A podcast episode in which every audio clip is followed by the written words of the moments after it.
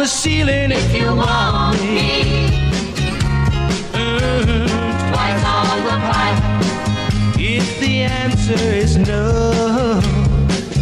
My sweetness. ¿Qué tal? Muy buenas tardes. Es eh, martes lluvioso, martes lluvioso en Tijuana, martes 8 de noviembre del 2022 y le damos la bienvenida a Círculo de Espera Radio. Estamos transmitiendo desde Tijuana, ya lo decía el arranque, desde Tijuana, Baja California. Así lo hacemos todos los días, de lunes a viernes, a través de nuestro podcast en Spotify, Círculo de Espera Radio. Hablamos de béisbol también en la número 1, la 104.9 en Tijuana, FM, y en Ensenada, en la rancherita.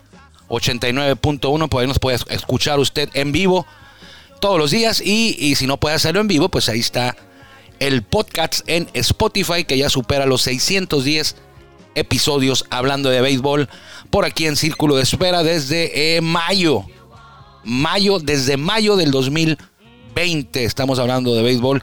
Gracias a Dios gracias a usted que nos hemos mantenido aquí hablando de béisbol primero en podcast y luego ya en la radio. Nos da mucho gusto que usted nos acompañe porque es lo más importante, que usted nos permita a nosotros acompañarlo a hablar de béisbol. Un servidor, Armando Esquivel, le agradece como siempre su atención y vamos a arrancar rápido porque hay muchos mensajes, muchos temas que nos han sugerido para hoy.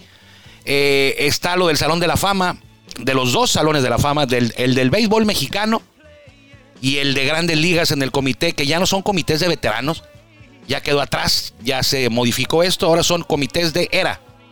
Y dieron a conocer este comité de la era contemporánea, ocho nombres para ingresar al Salón de la Fama, ahorita le diremos el proceso para hacer esto.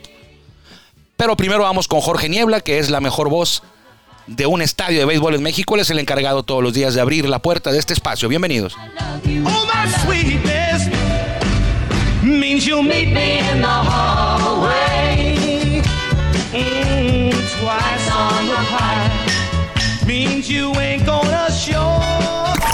Ya estamos en el círculo de espera. Acompáñanos a tomar turno y hablar de béisbol con un toque relajado. Aquí empieza Círculo de Espera. Espera. Muchas gracias a Jorge Niebla, el Caifán, pero principalmente muchas gracias a usted por permitirnos a nosotros que lo acompañemos hoy aquí en Círculo de Espera. Usted, ayer también lo dijimos. A ver tú, Guillermo, ¿quién es el mexicano pitcher, pitcher nacido en México, Buenas con más... Eh, Guillermo Zulbarán aquí con nosotros. Hola, Guillermo, ¿cómo estás? Muy bien, bien. Mojado. El... eh, bueno, Por la lluvia. Por, mojadito. por la lluvia, Te, sí. te tocó la... Sí, la- me agarró aquí ahorita que fui al baño. y- Bueno, ahí.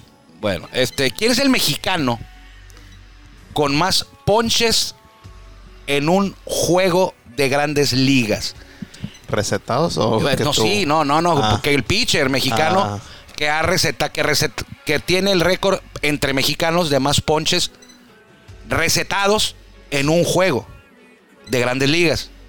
En un juego de En un grandes juego de ligas, grandes ligas, ¿quién es el mexicano. que tiene más ponches? Uno podría decir que voy a responder Fernando Valenzuela. Fernando Valenzuela. Son Ah, dos. ah, Fernando. Fernando. Valenzuela es uno. Ah, eso no. Yo, Fernando yo- Valenzuela es uno. El otro está, decir que no.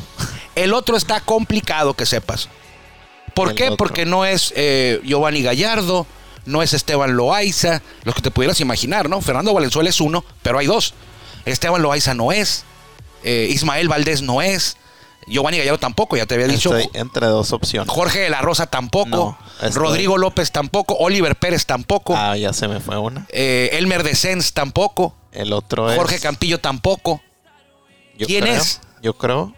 Porque No, no le vas a atinar, no le vas a atinar. No creo, pero mi otra opción. ¿Quién primero era entre Oliver Pérez y mi otra opción, Joaquín Soria. Joaquín Soria no puede ser, Guillermo. No. No, no, ¿cómo va a ser Joaquín Soria si nunca, nunca abrió un juego? No, pero. Es relevista, 15, el, el- el récord de, de más ponches en un solo juego. Mm, Joaquín Soria era el cerrador. cierto. ¿Cómo va a ponchar a, no sé, a 10? Julio Urias. Eh, de hecho, Joaquín Soria solamente tiene una apertura en su carrera, pero fue como Bullpen Day, que abrió un, un juego y lanzó una entrada y, y ya vino, era, era todo el bullpen ese día. Creo que estaba con Atléticos, Joaquín Bueno. Soria. Pero bueno, Fernando Valenzuela es uno. Julio Urias. El otro tampoco, Julio Urias tampoco, no. El otro lo hizo el 2 de octubre, era un domingo del 66, 1966. Era un domingo. Era un domingo. Ya te voy a poner una canción en lo que Estaba en Anaheim, él jugaba con los Angelitos de Anaheim y es baja californiano, fue, murió en el 2020. Jorge El Payo Rubio, 15 ponches en un juego. Jorge El Payo Rubio. Jorge Rubio, le decían el payo. Angelitos, su equipo enfrentó a los indios de Cleveland, no se llamaban guardianes, ahí se llamaban indios. Y ponchó a 15. En toda su carrera, Jorge Rubio ponchó a 31 nada más. Y ese día, casi la mitad, ese 2 de octubre, a 15. Solamente dos pitchers mexicanos han ponchado a 15. Es el récord para, una, para un pitcher mexicano, ponches en un juego. ¿Eso qué es, Guillermo? 15 ponches en un La juego. publicidad Se met- se metió aquí. Un domingo. Era la tarde del domingo, el juego en Anaheim, 1960 yo todavía no nacía. Y Jorge Rubio ponchó a 15, el primer mexicano en lograrlo. Luego lo igualaría Fernando Valenzuela. Ese día enfrentó a los indios de Cleveland en el estadio de Anaheim, aquí por Disneylandia, cerca de aquí de Tijuana. Y se midió a los indios. Le decía yo que en la lomita tenían a Luis Tiant. Luis Tiant, el cubano Luis Tiant, Salón de la Fama. Si mal no recuerdo. Creo que sí. El juego terminó dos carreras a cero. Nueve entradas lanzó Jorge Rubio, nueve entradas lanzó, Luis Tiant. Y la victoria para los Angelitos eh, ponchó eh, Jorge Rubio a ocho de los nueve titulares. Y aparte ponchó también a un bateador emergente. Eh, le ganó la partida Jorge Rubio, el payo, a Luis Tiant, que fue el derrotado. Ponchó a siete Luis Tiant. Y entre las víctimas de Jorge Rubio estuvo esa tarde de domingo, 2 de octubre del 66, Big Davalillo. Big Davalillo. A él lo ponchó tres veces. El payo tuvo una línea de nueve entradas, sin carrera, cinco hits, dos bases por bola y los 15 chocolates. Solamente jugó dos temporadas el payo y en total, ya le decía yo, ponchó a 31 en su carrera. 15 de esos 31 en ese juego. El payo nació y murió en Mexicali. Apenas eh, falleció el 14 de junio del 2020, el primer mexicano en ponchar a 15. A 15. Muchos años después, para ser exactos, el 23 de mayo de 1984, Dodgers se midió a los Phillies de Filadelfia en el estadio de los veteranos. Esa era su casa de los Phillies antes del Citizen Bank Ballpark, que es donde juegan ahora. Se enfrentaron en la loma por los Dodgers, Fernando Valenzuela, zurdo. Y por los Phillies, otro gran zurdo, Steve Carlton. Era un duelo de zurdos de primera línea, de primer nivel. Al igual que Jorge Rubio, el toro colgó nueve argollas, lanzó el juego completo y los azules, los californianos, se impusieron 1 a 0 a Steve Carlton y los Phillies. Solamente hubo una carrera en ese juego. Y para redondear esa gran noche, Fernando ponchó a 15. Y para poner la cereza en el pastel, el sonorense, el toro de Chihuahua, empujó la única carrera del juego. Es decir, ponchó a 15, ganó el juego, lanzó las nueve entradas. Se le llama cierre de juego. Nueve entradas en, en- con, en blanqueadas se le llama cierre de juego. Es, es el, el- es el concepto eh, correcto para un juego de nueve entradas en cero. Eh, y la única carrera la empujó con un rodado al shortstop y anotó Mike Socia, la que fue la carrera de la victoria. La actuación de Valenzuela fue de nueve entradas en blanco, tres hits le dieron, eh, regaló cinco pasaportes y eh, los 15 chocolates. Entre sus víctimas de Valenzuela en ese 1984, pues ponchó a Mike Schmidt, a Juan Samuel, a Sixto Lescano, a Ozzy Virgil, a Glenn Wilson y a Len Matutzek, entre otros. Así que el récord de ponches para un pitcher mexicano en grandes ligas es de 15 y solamente lo han conseguido Jorge Rubio, el payo, que en paz descanse, mexicalense, y el sonorense Fernando Valenzuela. Dos mexicanos que han ponchado a 15. Ningún mexicano ha ponchado a 16 o más. El récord es 15. Hay varios con 14. Hay varios con 14. Giovanni Gallardo ponchó a 14. Oliver Pérez también. Fernando Valenzuela también tiene, aparte del juego de 15, tiene juego de 14 ponches. De hecho, el toro eh, lo hizo dos veces. Tiene el récord de 15 y aparte tiene dos juegos de 14 ponches. Eh, con 13 juegos de 13 está también Giovanni Gallardo, Oliver Pérez, Fernando Valenzuela. Aparte de los de, de 15 y los de 14, hay juegos de 13 de estos tres, de Giovanni Gallardo, de Oliver Pérez y Fernando Valenzuela. Y también con 13 se apuntaron, alguna vez poncharon a 13, Teodoro Higuera y Jaime García. Oliver Pérez y Teodoro Higuera tienen tres juegos de 13 ponches. Entonces, esa es la crema innata mexicana de ponches recetados en un solo juego. Ahí tiene ya una, una trivia, ¿no, Memo? ¿Eh? Para cuando vaya ahí con sus amigos y carnita asada, dos, tres cheves y empiezan a hablar de béisbol, con esta los va a matar. Se van a saber por lógica, porque Valenzuela. Valenzuela. Pero el otro, yo le garantizo que si no está escuchando el radio su amigo en este momento, lo va a agarrar en curva. Al más conocedor. Al más conocedor, ¿eh? porque no es que yo sea el más conocedor. Pero cuando yo estaba haciendo esta recopilación hace unos tres días, eh, me llevó varias horas revisar cada pitcher y cuál era su récord de ponches. La cantidad más alta de ponches eh, recetados de cada pitcher mexicano que jugó en Grandes Ligas. Es, es manual, es uno por uno. No es un botón que diga, a ver, Me- Mexican born 14, 15 ponches y salga. el- No, tienes que hacerla. Entonces, eh, me sorprendió. Me sorprendió lo de Rubio, sobre todo porque dije, Jorge Rubio, ah, ni lo voy a buscar. 31 ponches en su carrera. En su carrera de dos años tiene 31 ponches En Grandes Ligas. en grandes ligas. ¿Qué, lo, va- qué va a tener? Mm, O sea, no. De esos 31. 15 en un 15 juego. Fueron en un juego. 15 en un juego completo que ganó eh, el Payo Rubio. Entonces, ahí le dejo esa estadística. eh, la hago con mucho gusto.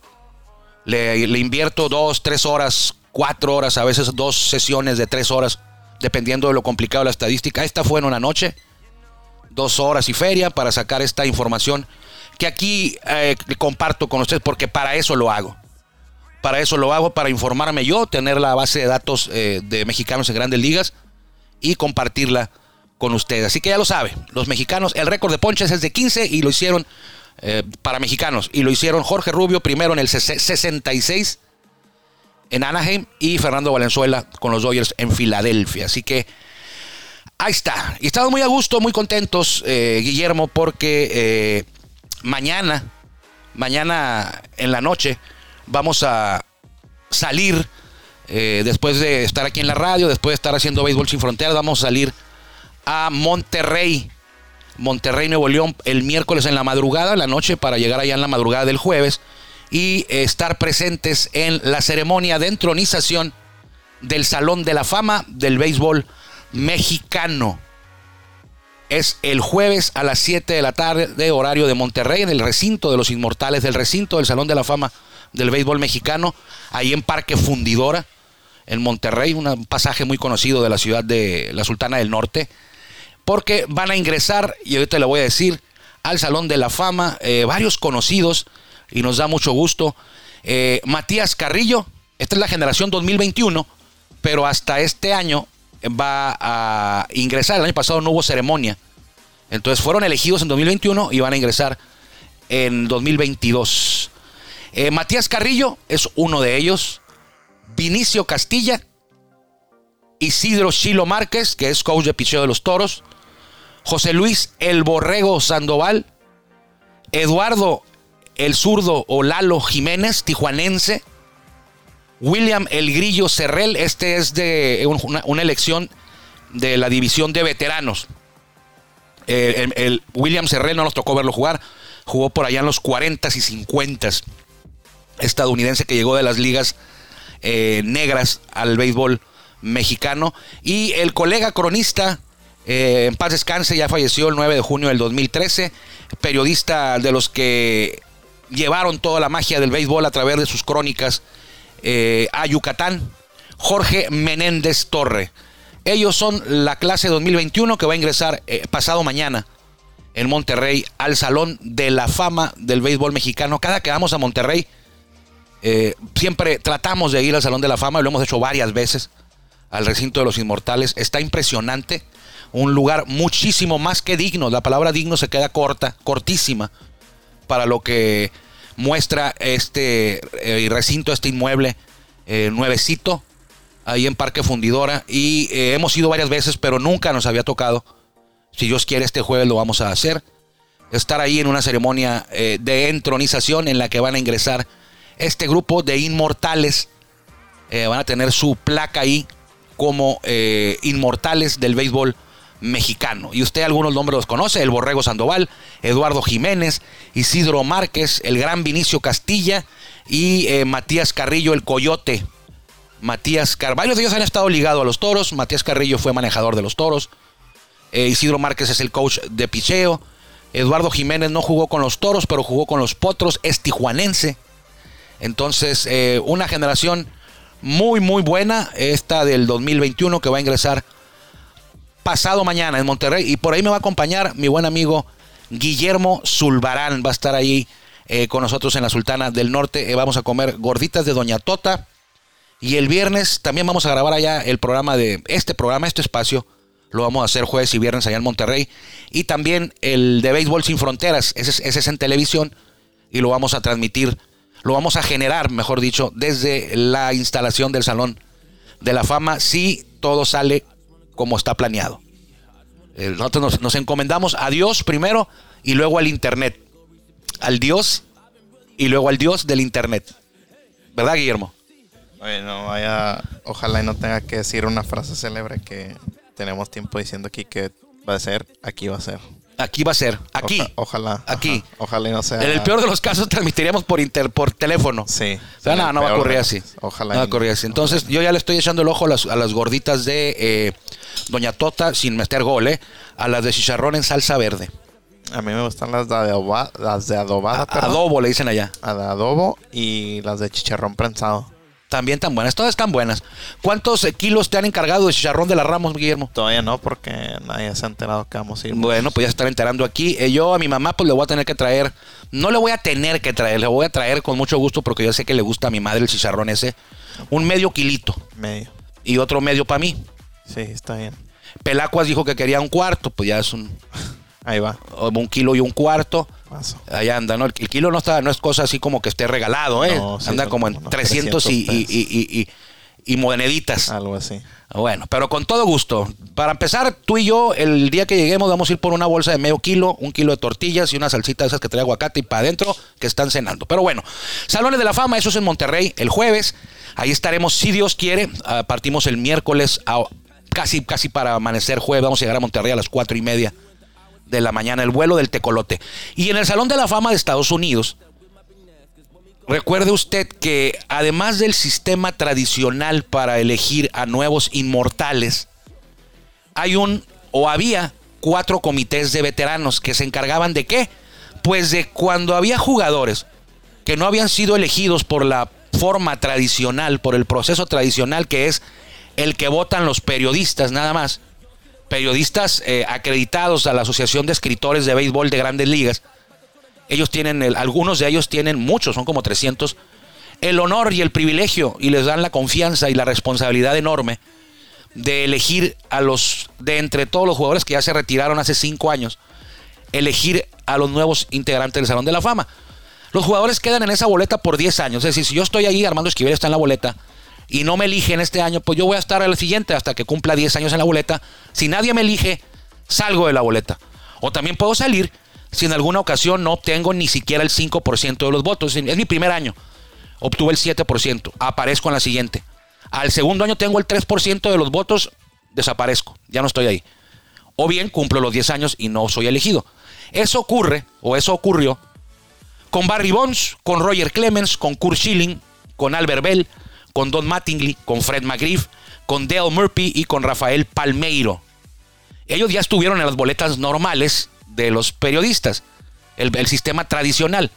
No fueron elegidos y ya no van a poder entrar al Salón de la Fama por el método tradicional, pero en ocasiones había jugadores con merecimientos para estar en el Salón de la Fama y que no lo lograban, no sé por qué. Entonces se crearon un- unos comités de veteranos, eran cuatro, de diferentes épocas de la historia del béisbol, y ahí se elegían, ahora ya no son tres, cuatro, perdón, ahora son dos. Y ya no son comités de veteranos, se llaman comités de épocas o comités de eras. Eras de referente a una época. No era la traducción en inglés de las iniciales de efectividad. Ahora es el comité de la era contemporánea que abarca de 1980 a la fecha y el de la era clásica del 79 para abajo. Va a activarse el comité de, de- de eras de, del comité de épocas de la época contemporánea y esos ocho nombres que le dije Clemens, Bond, Schilling, Albert Bell, Don Mattingly, Fred McGriff, Dale Murphy y Rafael Palmero estarán en esa boleta. Aquí no hay periodistas para elegir, para votar. Aquí votan en su mayoría exjugadores que ya están en el Salón de la Fama. Son 16. Puede también que esté ahí un directivo en esos 16, eh, o un exdirectivo, o un, eh, eh, un, ex manejador, ex manejador. Por ejemplo, el año pasado o antepasado en uno de los comités estaba, creo que Ozzy Smith, creo que estaba Greg Maddux, ahí Tony Larusa en ese comité. Entonces, este, este grupo de 16 va a tener ahora la responsabilidad de revisar esta boleta con estos ocho nombres y decidir con una palomita quiénes merecen estar o quiénes deben estar. Son 16 votos para ingresar al Salón de la Fama con estos, con este comité de épocas contemporánea.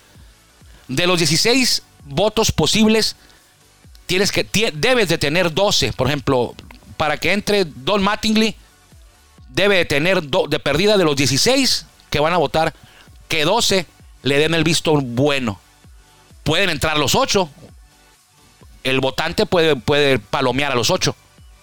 O puede que no entre nadie también en esta generación. Entonces, hay quien dice, bueno, pues eh, no entraron Barry Bonds y Roger Clemens y Kurt Schilling y Albert Bell deben de estar ahí, sí, sí deben de estar en el Salón de la Fama. Eh, no quisieron los periodistas, bueno, ahora los sus ex compañeros de profesión a lo mejor son más benévolos con, yo creo que no, ¿eh? Porque los jugadores que votan son de una trayectoria intachable. Y yo no veo, por poner un ejemplo, un ejemplo que ya lo mencioné, Greg Maddux, un pitcher, Salón de la Fama, de los mejores en la historia, trayectoria intachable, sin ninguna mancha. No veo yo cómo un pitcher o un jugador de esas características vaya a votar a favor de Barry Bonds o Roger Clemens. Puedo estar equivocado. Aquí el tema no es su estadística. Eso ya sabemos que, Roger Clemens pues, es el que tiene más Cy Youngs en la historia. Y Barry Bonds pues, es el histórico en cuadrangulares. Además tiene el récord de cuadrangulares en una temporada. Los números ahí están. Pero utilizaron sustancias prohibidas. Tomaron un beneficio, eh, una ventaja, mejor dicho. Tomaron una ventaja sobre sus compañeros de juego que no utilizaron sustancias eh, para mejorar el rendimiento. Hay quien dice, no estaban prohibidas. Bueno, tomaron ventaja indebida sobre otro grupo muy extenso de jugadores que no hizo, que hizo lo correcto, abstenerse de usar sustancias prohibidas. Entonces, eh, y no hay quien, también hay quien dice, no, es que en ese tiempo todos lo usaban, no es cierto. La mayoría no las usaba. La mayoría no cayó en eso. Entonces, amigo, pues si usted eh, se fue a la fiesta sin permiso, estaba usted menor de edad, se escapó por la ventana de su casa, su papá le dijo que no fuera, se fue, regresa, su papá se dio cuenta, eh, nadie le va a quitar lo bailado, ¿no? O sea, ya bailó, ya se fue con la, con la muchacha que usted quería, ya regresó feliz, a gusto, contento, feliz de la vida. Pues ahora hay que pagarlo el, el castigo, ¿no? O sea, Barry Bonds y Roger Clemens usaron sustancias para tomar una ventaja sobre los que no las usaban, una ventaja indebida. Pues ya pegaste tus 700 y feria cuadrangulares, ya tienes el récord en una temporada, ya ganaste 6, 5, 7 Cy Youngs. Felicidades, te- tuviste un buen sueldo, una gran carrera, pero pues ahora hay que, ve- hay que ver el castigo. O te toca el castigo y el castigo parece ser que va a ser, va a ser precisamente, eh, valga la redundancia, ¿no? Eh, no estar en el Salón de la Fama. Entonces, ojo, también, si le vas a dar entrada a estos jugadores, a Albert Bell, perdón, Albert Bell no, perdón, a Barry Bonds, a Roger Clemens, bueno, entonces eh, pues hay que abrírsela a todos. O sea, también tiene que entrar Sammy Sosa. Yo no sé por qué no está Sammy Sosa en esta boleta, ¿eh? No sé por qué tratan tan así a Sammy Sosa. No está en la boleta esa. Y, y debería estar. Pero bueno, no sé por qué. es una ausencia. Sí, o sea, ¿por qué, ¿por qué a Sammy lo tratan así? Si vas a meter a Bonds y a Clemens con todo el, con todo el tema que traen de, sustancias prohibidas, debe entrar Palmeiro, debe entrar Mark Maguire, debe entrar Sammy Sosa, debe entrar Bonds, eh, Clemens. Lo de Schilling es diferente. Schilling es por temas de su personalidad, de, declaraciones que ha hecho. Muy, muy fuertes. Pero bueno. Salón de la Fama en México el jueves. Ceremonia de ingreso. Y en diciembre se van a votar, se va a votar para elegir este tema que le estoy diciendo, que incluye a Bonds y Clemens. Y los resultados se van a dar a conocer hasta enero, enero 24 del 2023. Eh, mañana hablaremos de Julio Urias y sus posibilidades de ganar el Cy Young. Son muy, muy, este, es muy difícil que lo vaya a ganar. ya hasta me ahogué. Pero eh, vamos a defender su caso mañana aquí. Hay cosas raras que vamos a defenderlas aquí mañana. Saludos hasta la mesa de Otaya. Está mi mamá y está mi papá. Nos vamos. Nos vamos. Que le vaya bien.